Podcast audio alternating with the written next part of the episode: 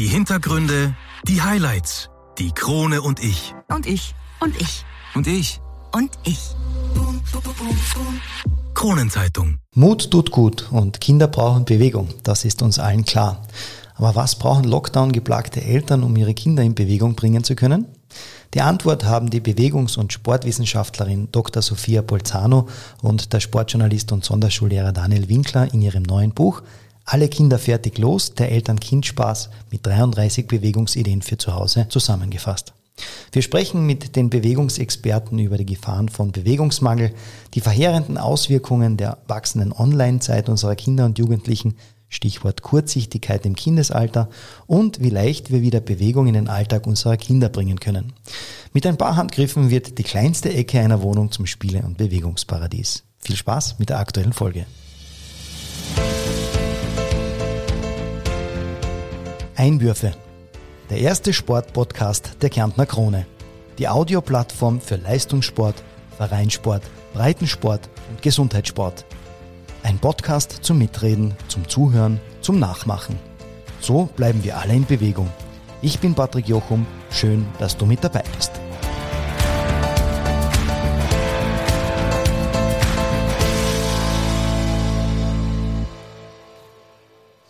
Heute beschäftigt uns ein Thema, das gerade in Zeiten einer Pandemie ein wirklich wichtiger Punkt im Leben jedes Elternteils ist, die Bewegung für Kinder.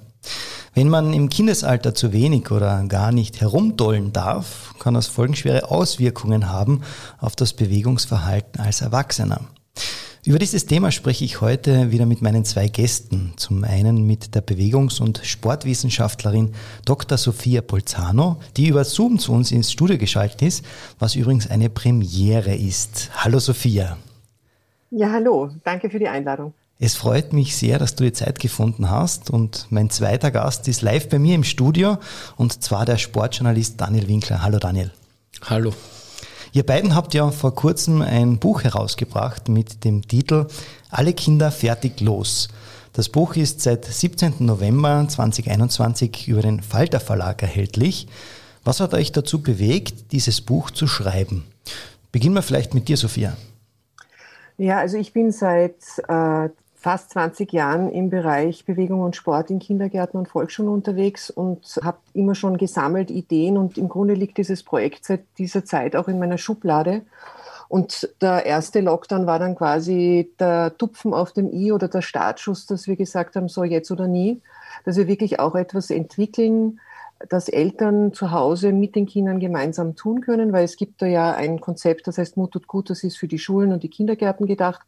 Aber das ist natürlich nur für dort auch möglich, weil es für den Turnsaal äh, Ideen gibt. Und da hat sich daraus entwickelt eben ähm, die Geschichte, dass wir aber wirklich was für zu Hause anbieten können, gerade in Zeiten wie diesen, wo vielleicht schlecht Wetter ist und jetzt auch noch eben Lockdown oder der Coronavirus da ist.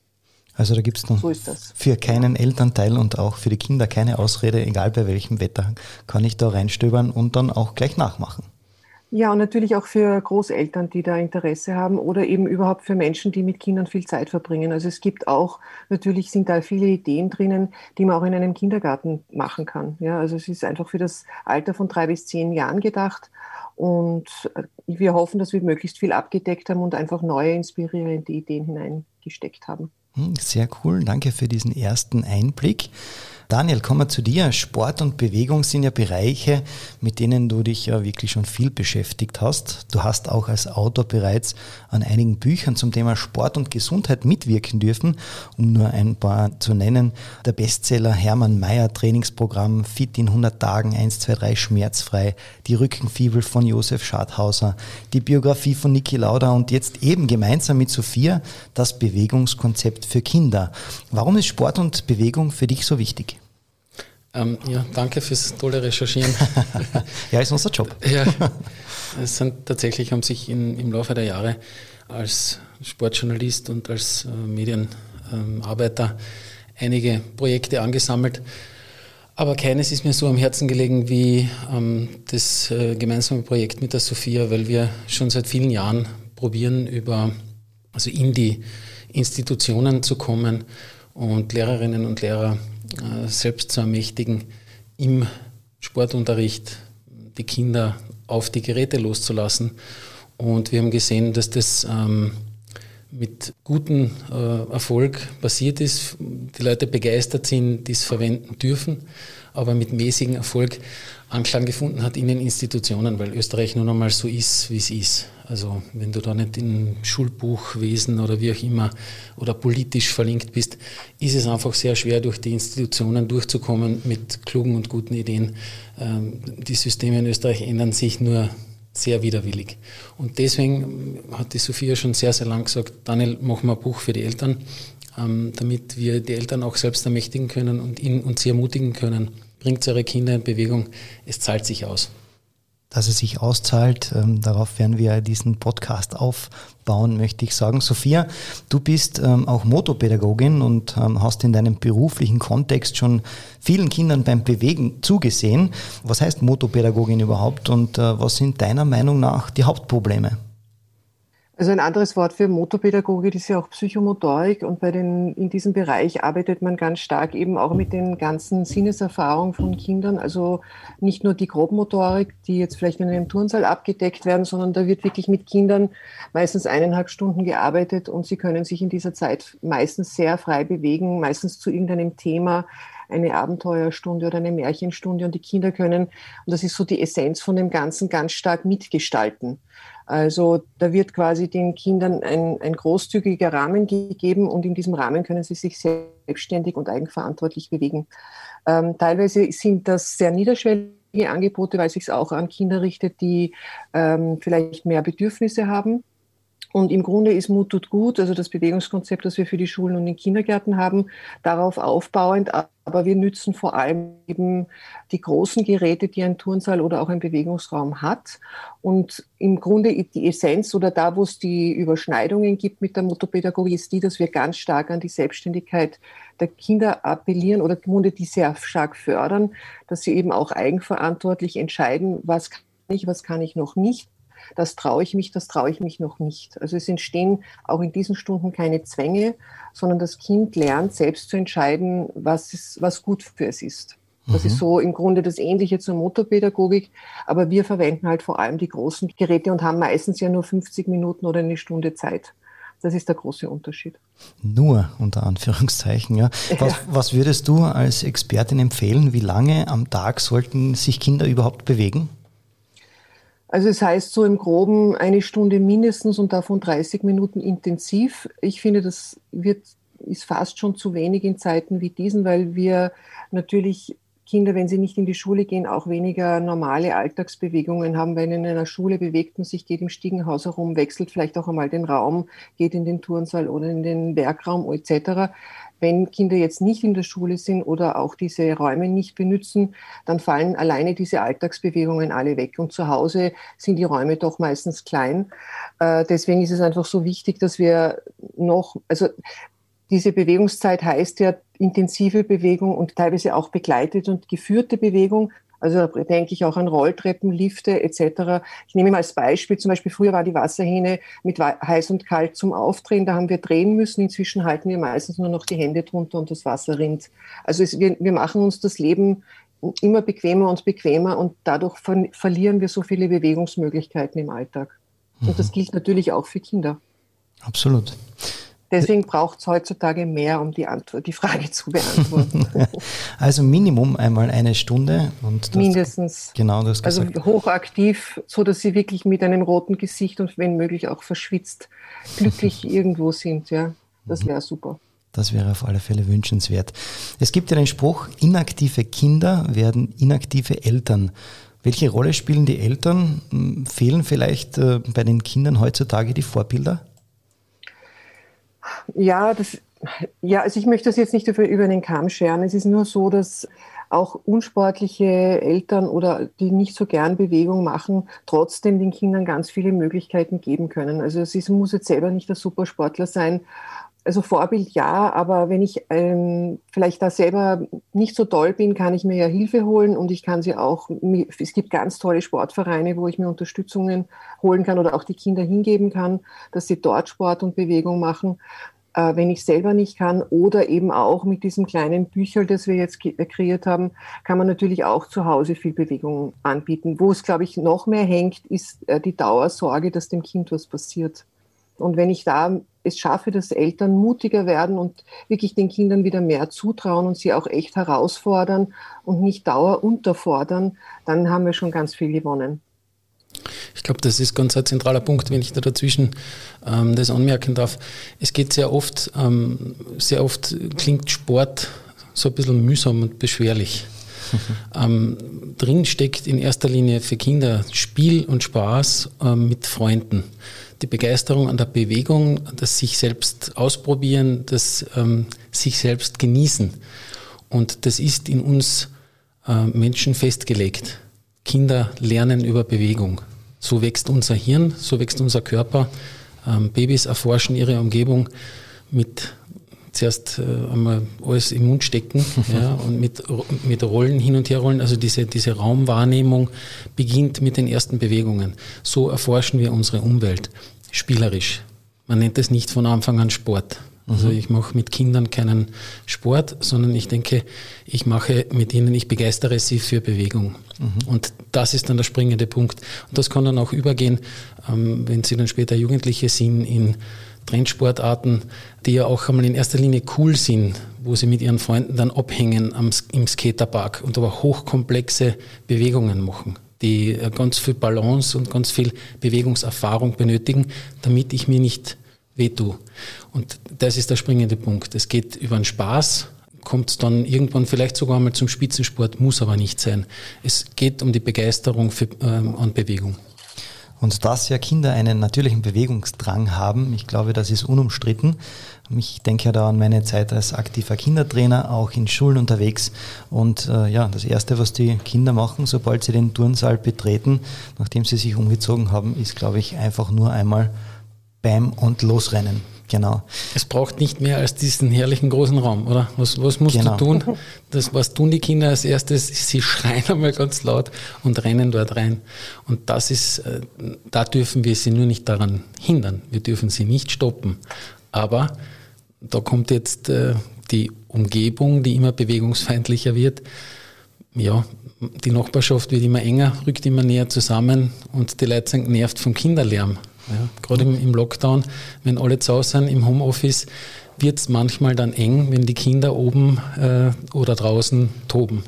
Wo dürfen die noch toben? Wo dürfen die sich bewegen? Das ist dann die Frage. Nachbarschaft ist, glaube ich, dann äh, auch ein gutes Stichwort, denn wenn ich mich zurückerinnere, als ich noch ein Kind war, da haben ja unsere Eltern schimpfen müssen, dass man endlich spät abends nach Hause kommt und äh, wieder gut nach Hause kommt. Heute ist das umgekehrt. Was hat sich da in dieser Zeit verändert? Dani, wenn ich dich fragen darf. Ja, also in erster Linie, wenn ich mache mir das selber immer bewusst, äh, vor allem wenn man im Bereich Medien arbeitet. Ähm, es beginnt mit der Technisierung. Also wir hatten halt im Jahr 1995, vor 1995 kein Internet. Und wenn wir durchdenken, was sich seit dem Jahr 2000 ähm, getan hat, was sich äh, seit wann es Facebook gibt, die sogenannten Social, sozialen oder asozialen Medien, wie ich sie immer nenne, Facebook, Instagram, jetzt haben wir TikTok, ähm, es wird immer schneller. Worauf ist Social Media aus? Worauf äh, sind diese Kanäle aus? Auf viel Online-Zeit. Und daher entwickeln nicht nur wir Erwachsenen, sondern auch die Kinder ein ganz klares Suchtverhalten. Ja, wir verbringen Stunden um Stunden, daddeln wir auf unseren Handys und auf unseren Tablets herum und das hindert uns in erster Linie an Bewegung. Und das hat die Wirklichkeit äh, unserer Kinder massiv verändert. Und der Kinder nämlich jetzt noch viel, viel mehr, weil meine Generation, ich bin Jahrgang 72, ich kenne die, eine Welt noch ohne Facebook, ich kenne sie noch ohne Internet, ich kenne noch eine Welt mit Langeweile. Ja. Ja. Ich habe im Vorgespräch kurz gesagt, meine Großmutter war erstaunt, wie wenig kreativ ich war, als wir im Wald unterwegs waren und mir war Fahrt und ich hatte meine Playmobil-Mandeln nicht dabei. Und sie hat aus äh, Bockerln, also aus, aus, aus Tschurtschen. Hast du ja, bei uns in Kärnten? Tschurtschen ja. hast du bei uns daheim. Also aus diesen Tannenzapfen und äh, aus Zweigen hatte sie in Windeseile einen ganzen ähm, Stall voll an Tieren gebaut und gebastelt. Ja. Also mir hat das Playmobil quasi schon damals als Kind mich eingeschränkt in meiner Kreativität. Na, wie arg ist das heute, wenn ich aufwachse mit TikTok und Co.? Mhm. Ähm, Sophia, wir alle kennen dieses Bild von den Kindern und Jugendlichen, die stundenlang vor dem Handy, dem PC, der Spielkonsole und so weiter hängen. Ähm, welche Auswirkungen hat das auf die mentale Leistungsfähigkeit? Also das, was so schon also Studien gibt, beziehungsweise auch schon Auffälligkeiten, das ist ja zum einen die Kurzsichtigkeit, also die ist extrem gestiegen, weil wenn wir die ganze Zeit äh, vor einem Kastel sitzen und das immer ganz nah vor der Nase haben, verändert das einfach die Sehfähigkeit. Also das ist gerade bei Kindern ein enormer Anstieg äh, bei der Kurzsichtigkeit. Das heißt, auch wenn wir in diese, viel in diese Bildschirme hineinstarren, verlieren wir auf lange Sicht die, das, die Möglichkeit, dreidimensional zu sehen, beziehungsweise was sich daraus wieder ergibt, ist ganz schwer, Abstände abzuschätzen und was spielt natürlich eine große Rolle im Straßenverkehr.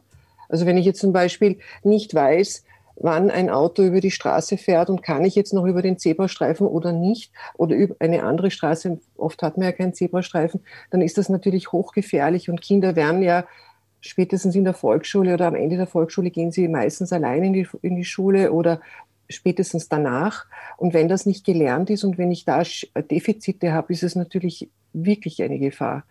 Und wenn ich viel sitze, und man sagt ja inzwischen auch, das Sitzen ist das neue Rauchen, das betrifft inzwischen leider auch mhm. die Kinder, dann geht natürlich ganz viel verloren an äh, Möglichkeiten, die, die sich der Körper gut entwickeln kann.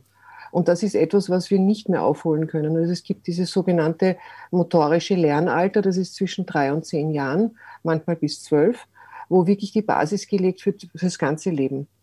Alleine, wenn ich denke jetzt an Stressabbau, Aggressionsabbau, kann ich alles durch Bewegung machen. Ich kann, inzwischen gibt es Studien, dass sich Demenz zwar nicht verhindern lässt, aber zumindest massiv verzögert, wenn ich in Bewegung bleibe, wenn ich auch im hohen Alter nicht nur Sudokus löse, sondern eben auch zum Beispiel tanzen lerne weil ich einfach linke und rechte Gehirnhälfte wieder in Verbindung bringe.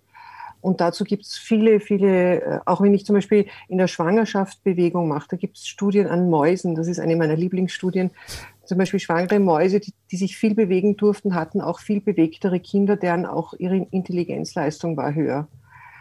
Schwangere Mäuse, die quasi zur Untätigkeit verdammt waren, da waren die Kinder auch faul und träge und auch die Intelligenz weniger. Also es gibt da ganz viele Hinweise, natürlich kann man nicht sagen, eine Maus ist wie ein Mensch, aber es gibt schon Hinweise, dass, es, dass wir ähnlich ticken, weil sie uns doch sehr nahe sind vom Genpool her. Und das heißt, alles, was ich mit, wenn ich wirklich von Anfang an weiß, dass Bewegung was Cooles ist, was lässig ist, auch eine super Ressource, wirklich bis zum Schluss. Äh, es gibt so viele Senioren, die noch immer Skifahren die das auch genießen, die das auch ohne Verletzungsgefahr wirklich gut machen in ihrem Tempo. Frische Luft, das ist einfach so was Geniales. Und wenn ich das nicht im Kindesalter anlege, diese Freude an, an all dem, dann ist natürlich bitter. Das kann ich nicht mehr aufholen. Und ich kann auch ähm, mit einem Beispiel aus dem Spitzensport eben dienen. Ähm, der schwer damals schwer verletzte Hermann Mayer nach dem Motorradunfall, was war das Erste, was man ihm hingestellt hat? Ein, ein Handradergometer. Und im Nachhinein hat er gesagt, mm, ob das jetzt so gut war, weiß ich nicht, ja, für meine Gesundheit, aber für meinen Kopf war es wichtig. Einfach um zu wissen, ich werde dieses Bein nicht verlieren und ich werde mich weiter bewegen.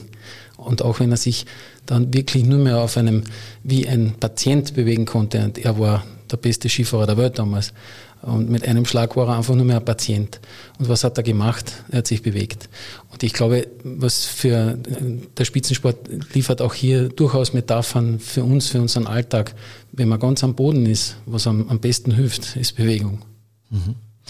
Ich habe mit einer Kindergärtnerin einmal gesprochen, die zu mir gesagt hat, sie wäre dafür, dass es den blauen Fleckenpass gibt. Und bevor das Kind nicht diesen Pass voll hat, kann es nicht aus dem Kindergarten kommen. Wie siehst du das, Sophia? Eine großartige Idee. Ja, wäre sowas ein, ja, eine Idee vielleicht? Das wäre cool, ja. Ja, weil es gibt ja die, es gibt ja auch noch den Mutter-Kind-Pass, äh, der ja, finde ich, schon längst Eltern-Kind-Pass heißen sollte. Und da sollte eben auch, zum Beispiel, da könnte ja auch mal mehr Humor hinein. Und da wäre das natürlich ein super Ding, dass das, äh, der blaue Fleckenpass vielleicht auch abgebildet wird. Aber was wirklich hineingehört, ist nicht nur das erste Jahr und die ganzen Impfungen, sondern es sollte meiner Meinung nach drinnen sein, vom, mindestens bis zum 14., 15. Lebensjahr, von mir aus auch bis zum 18., was Kinder bewegungstechnisch können sollten. Das ist nicht abgebildet. Und ich glaube, dass viel Angst bei den Eltern äh, auch aus Unsicherheiten und auch Unwissen herauskommt. Oder vielleicht auch aus eigenen schlechten Erfahrungen.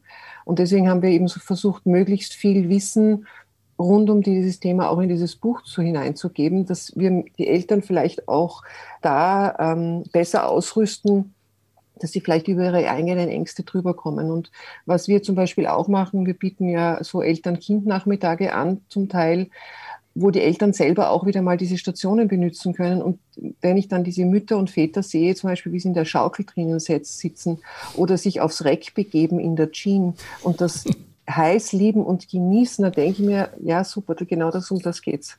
Dass die einfach, ich glaube, das machen Eltern auch viel zu wenig, sich wirklich mit den Kindern gemeinsam bewegen, dass man vielleicht eine Familiensportart findet. Ja, da gibt es so viele. Also eine Bekannte von mir, eine Freundin, die macht zum Beispiel Orientierungslauf. Die ganze Familie von klein auf mit den Kindern macht Orientierungslauf.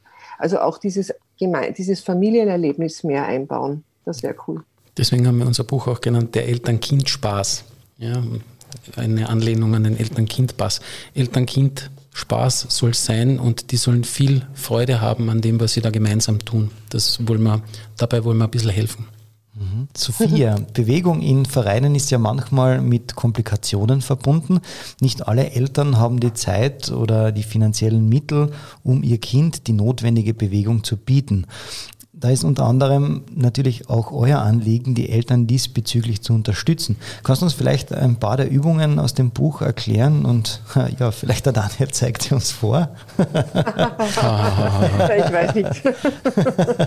Gut schon, Turnen mit dem Tisch. Das mache ich jetzt also mein, eine meiner Lieblingsübungen, die ist auch vorne das Titelbild, das ist Fliegenklatschen-Tennis. Und zwar braucht es da einfach zwei, drei, vier Fliegenklatschen, zwei, drei Luftballons, die ich aufblase. Und dann können die Kinder auch mit den Eltern gemeinsam mit diesem Fliegenklatschen und den Luftballon durch die Gegend fetzen. Man kann auch eine Schnur spannen. Äh, man kann auch ein, ein, ein, wie sagt man, einen Kreislauf, also so einen Kranzellauf machen. Äh, da gibt es viele, viele verschiedene Möglichkeiten, kostet nichts macht Spaß und man kann auch irrsinnig drauf dreschen und der Luftballon wird deswegen trotzdem nicht schneller fliegen. Aber man kann schon ganz schön, äh, muss schon ganz schön geschickt sein, um den auch immer zu erwischen. Vor allem, wenn ich dann zwei, drei Luftballons ins Spiel bringe, wird es natürlich umso schwieriger. Was ich aus meiner Kindheit sehr liebe, ist Gummihupfen, also Gummitwist. Dazu gibt es auch ganz viel Literatur. Wir haben auch auf der Mutut Gut Homepage äh, ein Download, ein PDF, wo es so Gummihupf-Ideen gibt aus meiner Kindheit, das ist zusammengefasst. Aber es gibt natürlich auch Literatur dazu. Das ist auch alles abgebildet in, in dem Buch, weil Gummihupfen ist sensationell super für die Knochendichte, weil ich dauernd diese Sprünge habe. Also der Knochen merkt, er muss dichter werden. Und ich kann das natürlich, wir haben das damals bis zum Hals gemacht. Also immer höher, immer höher. Und wenn ich alleine bin, also es gibt ja natürlich auch Einzelkinder, könnte ich das zum Beispiel zwischen zwei Stühle spannen und da immer in die Höhe gehen. Mhm. Das ist zum Beispiel auch was Lässiges. Was natürlich etwas Mut erfordert, das ist auch aus meiner Kindheit, dass man mit einem Wäschkorb oder mit einer äh, stabilen Schachtel äh, eine Stiege runterfetzt. Mhm. Das ist natürlich so, da sitzt man drin, ja, und am Ende von der Stiege oder der Treppe ist eine Matratze, also eine alte Matratze, die man hat. Und dann kann man vielleicht von der zweiten, dritten Stiege mal beginnen und schauen, ob das überhaupt funktioniert, ob man vielleicht noch was braucht, um damit das besser rutscht. Und dann kann ich höher und höher und höher gehen. Das haben wir bei Regentagen bis zum Exzess gemacht. Es muss einen unglaublichen Lärm gemacht haben. Also ich danke jetzt noch meiner Mutter, dass sie das ausgehalten hat. Es ist uns nie irgendwas passiert, weil unten war die Matratze und irgendwann war es halt dann auch gut, weil die Treppe aus war. Und so kann man das, das braucht natürlich ein bisschen Mut. Ja? Absolut. Aber ich denke mir, Kinder können eben selber ausprobieren, wie hoch es gehen darf. Ja, ich höre da schon den einen oder anderen Elternteil, der sich jetzt auf die Stirn klatscht und sagt, na, bitte, meine Kinder machen das nicht. Gerade zu Zeiten äh, des Lockdowns jetzt, vielleicht gibt es da so die eine oder andere Übung, die Kinder zu Hause machen können, die sie vielleicht ja mit den Eltern oder auch den Geschwistern machen können. Wenn man jetzt in, vielleicht in einer Wohnung ist, ohne Balkon, ohne ja. Stiege, was hast du da für Tipps? Ähm, also Zum Beispiel könnte die ganze Familie jonglieren lernen. Das ist super für linke und rechte Gehirnhälfte. Das kann man ganz einfach anfangen mit Chiffontüchern. Das sind so bunte Tücher, die gibt es überall auch im Internet zu bestellen. Man kann natürlich auch mit Jonglierbällen arbeiten. Es gibt auf YouTube ganz tolle Lernvideos, um jonglieren zu lernen, auch schon für Kinder. Und dann könnte ja das Ziel sein, bis zum Beispiel Anfang der Semesterferien, dass jeder in der Familie jonglieren kann. Mhm. Und das kann man natürlich dann irrsinnig erweitern. Ja. Also wenn das dann ein Wunsch ist, dann kann es natürlich komplizierter werden. Aber man kann mal auch mit drei, vierjährigen schon anfangen, zumindest ein Tuch hochwerfen und wieder fangen. Ich bin auch können es vielleicht die Großeltern auch machen.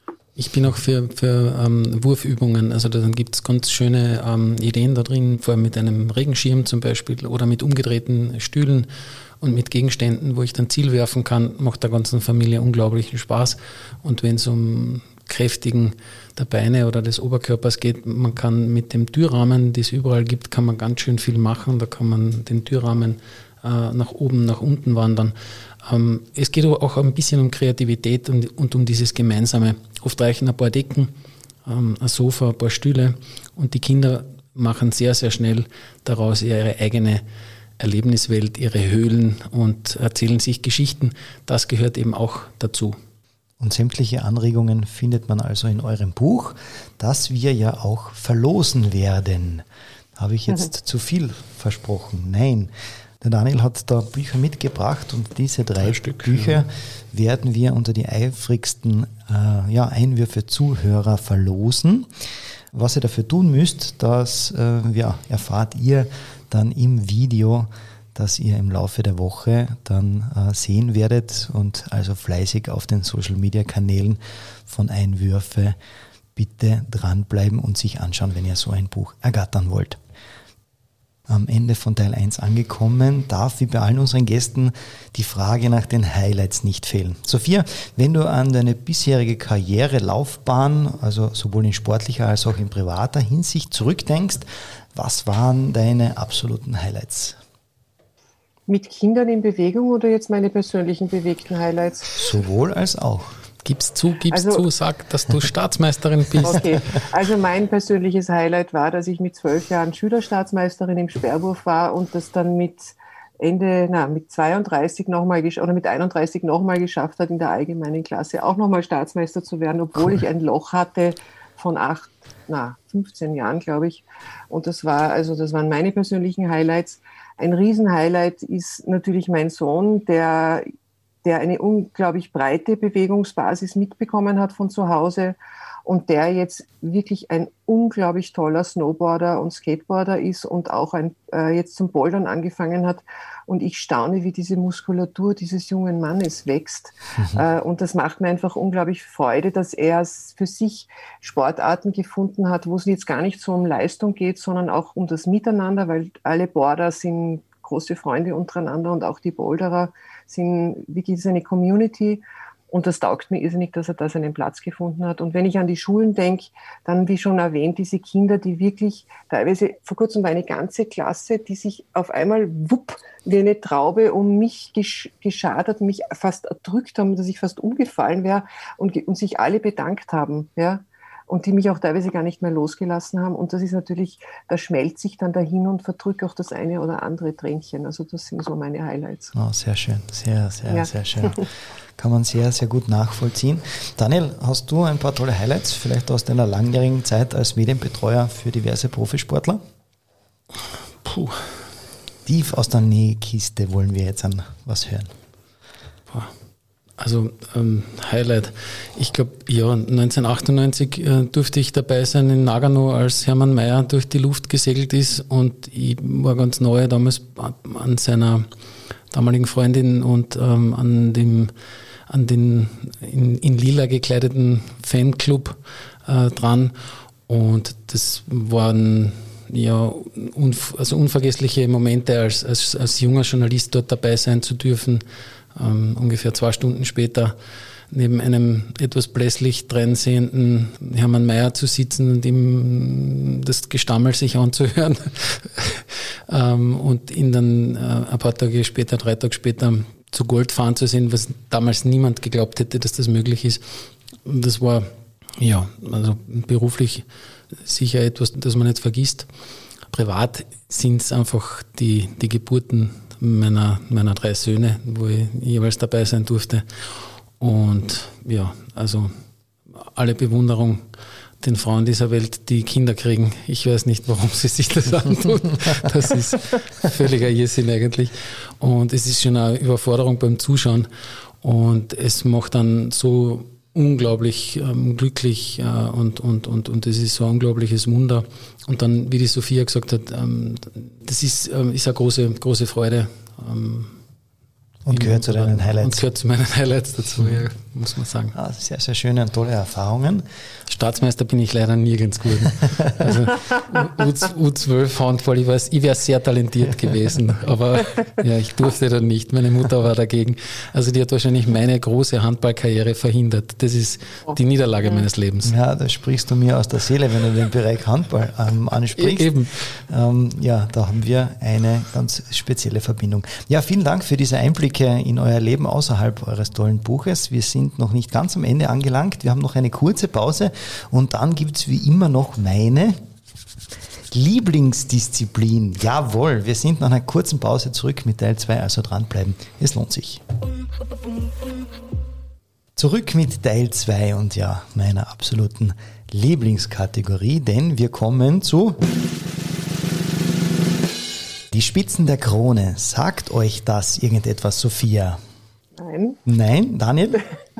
Mm, ja, ich glaube schon. Ich habe schon ein paar Mal deinen Podcast gehört. Ja, ja, der ist vorbereitet. Ich darf einen Satz anfangen und darf euch dann bitten, diesen zu vollenden und dann mit einer kurzen Begründung, warum ihr genau diese Aussage trefft. Sophia, bist du bereit? Ich, Jawohl. Ich beginne mit dir. Meine größte Herausforderung ist, diesen Lockdown gut zu überleben. Ja, Warum? Weil es, finde ich, ganz schwierig ist, sich immer jeden Tag zu motivieren. Und ich bewundere jede Familie, die jetzt wieder mit Kindern zu Hause ist äh, oder auch Homeoffice hat. Und ich bin zwar hier mit mir alleine, weil Kind ja schon ausgezogen, aber auch dieses immer wieder dranbleiben, sich zu bewegen und zu motivieren, das ist meine größte Herausforderung an diesem Lockdown.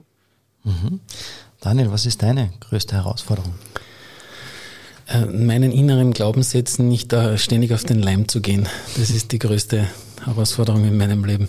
Ähm, ich glaube, dass wir alle so Glaubenssätze haben, was wir können oder nicht können.